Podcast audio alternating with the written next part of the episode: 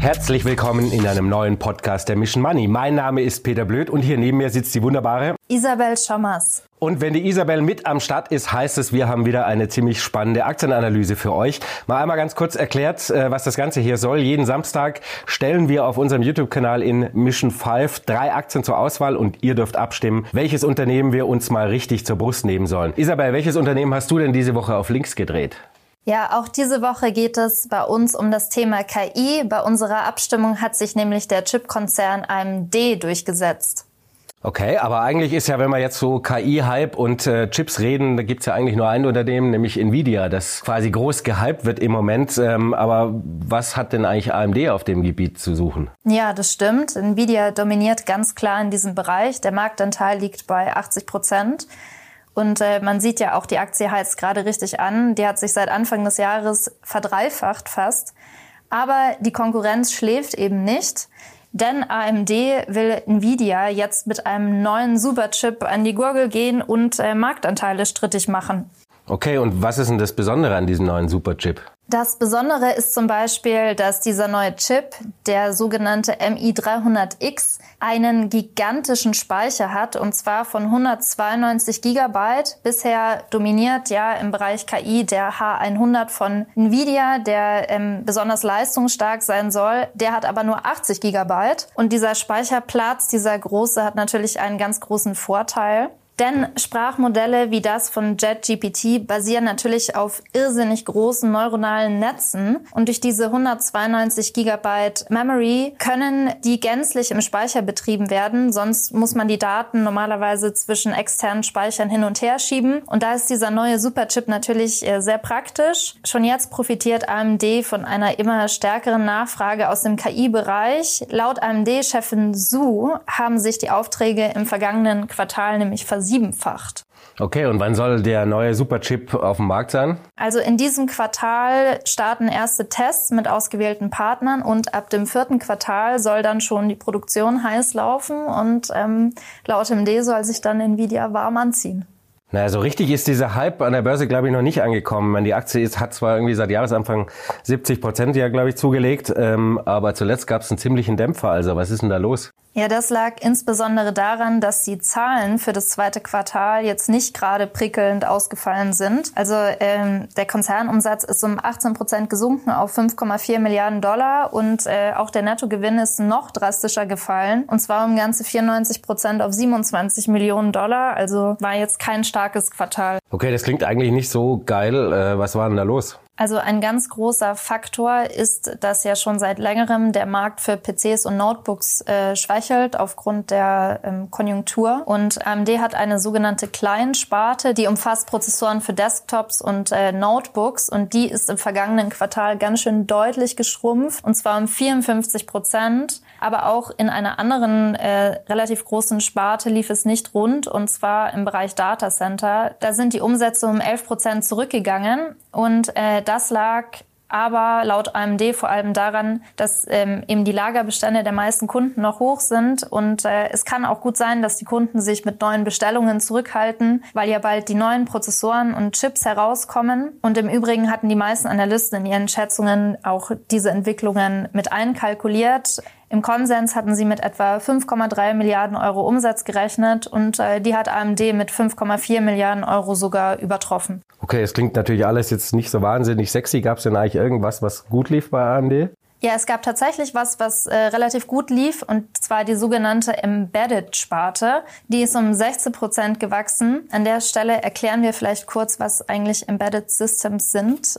Das sind sowas wie kleine Computer, die findet man zum Beispiel in Kühlschränken, Routern oder Waschmaschinen. Das sind Systeme, die eben in größere Systeme eingebettet sind und dort so bestimmte Funktionen erfüllen, also zum Beispiel etwas steuern, überwachen oder Daten verarbeiten. Und AMD hat erst letztes Jahr Xilinx übernommen für 5 Milliarden US-Dollar, einen Experten auf diesem Gebiet und diese Übernahme zahlt sich jetzt eben ziemlich aus. Also alles in allem war das wohl eher ein Quartal sozusagen zum Vergessen, zumindest in den meisten Sparten. Aber wie schaut es denn eigentlich nach vorne gerichtet aus? Also die Prognose ist auf jeden Fall nicht so euphorisch ausgefallen, wie man sich das erhofft hatte. Also für das Quartal, das jetzt bereits angelaufen ist, erwartet AMD einen Umsatz von 5,7 Milliarden Dollar plus minus 300 Millionen Euro. Naja, immerhin soll sich die Bruttomarge von 50 auf 51 Prozent verbessern. Ist wenig, aber ein kleiner Fortschritt. Was allerdings ganz gut ankam, war die Prognose, dass die Client- und Datacenter-Sparte in diesem Zeitraum jeweils um einen zweistelligen Prozent wachsen sollen. AMD hat nämlich erst vor kurzem eine neue Generation von CPU-Prozessoren auf den Markt gebracht unter dem Namen Genua X und Bergamo, die für den Cloud- und High-End-Bereich gedacht sind. Und die sollen diese Datacenter-Sparte jetzt ordentlich antreiben.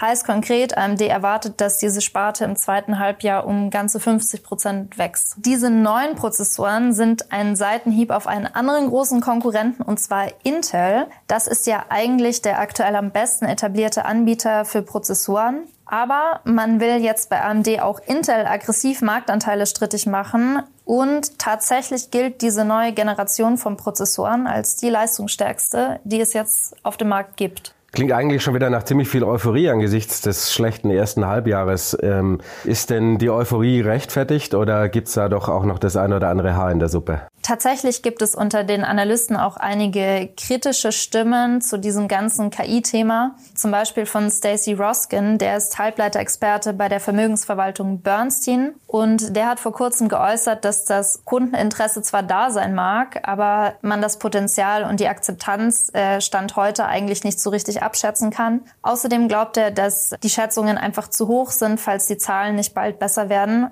Man muss auch bedenken, dass der bereinigte Gewinn je Aktie voraussichtlich auch im nächsten Jahr bei unter 4 Euro liegt. Und äh, es gibt auch noch ein paar andere Faktoren, die auch anderen Analysten ähm, so ein bisschen ein Dorn im Auge sind. Okay, welche Risiken äh, sollen es sein?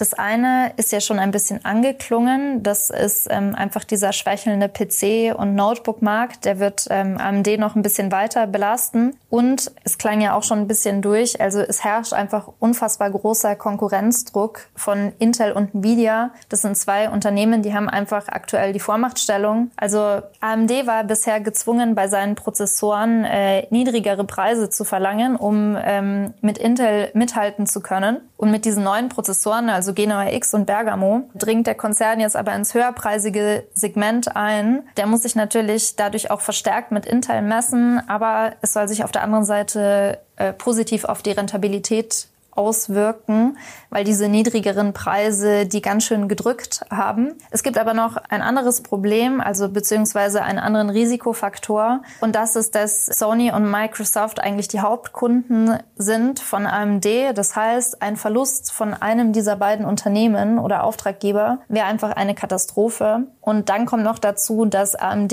einen erheblichen Teil seiner Einnahmen nicht in der Heimat, also den USA, erzielt und damit natürlich ähm, Wechselkursschwankungen ausgesetzt ist. Okay, das klingt natürlich alles jetzt erstmal nicht so wahnsinnig euphorisch. Da ist schon wieder viel eingefangen worden äh, von dir. Äh, aber wie sieht's denn eigentlich so ein bisschen mit dem Fundament des Unternehmens aus? Du hast ja mal die Bilanz auch auf links gedreht. Also es überrascht eigentlich nicht, dass die Bilanz bei so einem großen Konzern wie AMD jetzt relativ solide ist. Aber man muss trotzdem sagen, dass viele Fundamentalkennzahlen der Peer Group einfach ähm, hinterherhinken. Also die Eigenkapitalrendite zum Beispiel beträgt 4,7 Prozent bei AMD.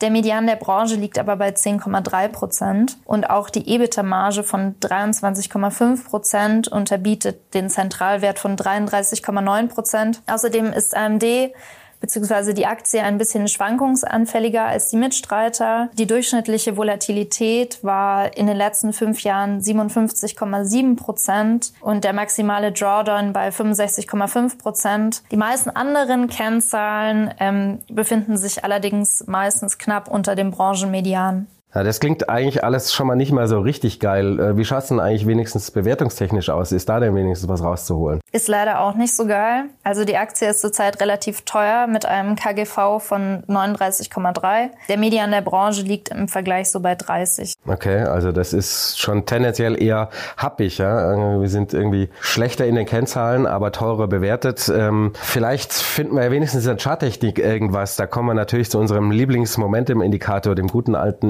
MA MACD. Wie schaut's denn da aus? Wenn man sich den Chart so ähm, ansieht, dann sieht man, dass die Aktie nach ihrem Allzeithoch 2021 sehr stark abgefallen ist und jetzt zum Jahreswechsel 2023 eben wieder nach oben gedreht ist. Dieser Aufwärtstrend ist äh, seitdem intakt. Allerdings ist der Kurs äh, vor kurzem am Widerstand bei etwa 120 Euro zurückgeprallt und seitdem ähm, hat so eine Seitwärtsbewegung angefangen. Und tatsächlich äh, bezeugt auch der MACD zurzeit so ein negatives Momentum. Der Indikator hat vor kurzem die Nulllinie nach unten gekreuzt und äh, außerdem gab es vor kurzem auch ein Verkaufssignal. Und an der Stelle grätsche ich doch direkt mal rein mit einem ziemlich wichtigen Hinweis, denn ihr könnt die ganze Aktienanalyse natürlich nicht nur nachhören, sondern auch nachlesen und habt dann dafür auch natürlich die ganzen Grafiken zur Charttechnik, über die wir hier gerade gesprochen haben. Dafür müsst ihr nur unseren wunderbaren kostenlosen Newsletter abonnieren, dann kriegt ihr die Analyse nämlich schriftlich frei Haus und zu haben gibt's den unter www.mission-money.de slash newsletter. Also anmelden, sonst verpasst ihr was. Okay, dann fasse ich es mal irgendwie so in meinen Worten so ein bisschen zusammen, was ich jetzt aufgeschnackt habe. Quartalzahlen zuletzt eher schwach, die Bilanz ist eher hinter den Wettbewerbern zurück, ähm, Charttechnik ist auch eher mau, aber the Hype is real für den neuen Superchip. Jetzt ist natürlich die ganz große Frage, ist AMD der große Nvidia-Herausforderer in Sachen KI-Chip oder können Sie froh sein, wenn Sie, äh, wenn Nvidia ein paar Krümel übrig lässt? An dieser Stelle würde ich gerne nochmal Stacy Roskin zitieren, den Halbleiterexperten von Bernstein. Der hat nämlich gesagt, wir verstehen die These, dass es ausreicht, nur den Rest einer riesigen Chance zu bekommen. Dann hat er noch ein Vielleicht hinzugefügt. Aber ähm, er führt dann weiter aus, dass es einfach noch ähm, viel zu früh ist, äh, um zu sehen, wie gut dieser neue Superchip ankommt. Okay, das hat ja so ein bisschen was von Münze werfen, ja. ob das Ding was wird oder nicht. Aber dann bleibt natürlich am Ende immer die Frage, Butter bei die Fische, taugt die Aktie was oder eher nicht? Also ich glaube einfach, dass es noch etwas dauern wird, bis man richtig sieht, wie, wie so die Geschäfte bei AMD wieder anlaufen. Und ähm, ich persönlich würde daher noch etwas warten. Wenn ich die Aktie jetzt im Depot hätte, würde ich sie aber jetzt auch nicht rausschmeißen. Und ich muss an der Stelle gestehen, dass ich Nvidia in meinem Depot habe und äh, damit zurzeit auch sehr glücklich bin. Ja, das kann ich mir relativ gut vorstellen. Ähm, ich habe sie selber nicht im Depot, äh, muss natürlich dazu sagen, leider, the hype is real, aber ich habe FOMO-mäßig widerstanden äh, und bin jetzt nicht irgendwie ganz am Ende noch auf den Hype aufgesprungen. Ähm, ja, ich finde sie tatsächlich aus meiner persönlichen Sicht auch nicht so wirklich sexy. Also die Nvidia-Geschichte ist dann natürlich irgendwie echter, weil sie einfach näher an dem Hype ist und weil sie den Markt auch irgendwie dominieren. Und mir scheint es irgendwie bei AMD doch alles ziemlich wackelig zu sein und vor allem, wie gesagt, die Kennzahlen überzeugen mich auch nicht so richtig. Aber ihr wisst, wie immer, an dieser Stelle sei nochmal ausdrücklich dazu gesagt, das alles hier ist natürlich keine Anlageempfehlung. Ähm, jeder muss so sein eigenes Research machen und vor allem sich eine eigene Meinung bilden. Wir übernehmen natürlich keine Haftungen, wenn es schief läuft. Ähm, dafür verdient Easy bei uns leider viel zu wenig, weil sie viel zu sehr von uns ausgepeitscht wird. Stimmt's? Das stimmt. So, und äh, das können wir uns alle nicht antun, denn dafür ist sie viel zu gut und viel zu nett. Das soll es dann also von uns so langsam schon gewesen sein. Aber ganz kurz vor Schluss äh, noch eine kleine Hörempfehlung von uns. Wenn ihr Interesse habt an dem Thema Immobilien und darüber nachdenkt, äh, euch ein Haus zu kaufen oder zu renovieren, dann eine Podcast-Empfehlung von uns, nämlich hier im Hause die Kollegin von Hausfreunde. Denn das ist der Podcast rund ums Bauen, Wohnen und Renovieren. Hausfreunde ist der Podcast mit aktuellen und praktischen Infos zur Finanzierung, zu Baurecht, zu Häuslebauergeschichten und wie man dabei richtig Geld sparen kann. Also, Hausfreunde, meine Empfehlung, einfach mal reinhören. Wenn ihr Spaß dran habt, ist es natürlich kostenlos und gibt's überall, wo es Podcasts gibt. So, meine liebe Isabel, dann dürfen wir uns jetzt verabschieden. Ich danke fürs Zuhören. Ich danke dir für die Aktienanalyse. Sehr gerne. Bis zum nächsten Mal. Macht's gut. Ciao. Macht's gut. Ciao.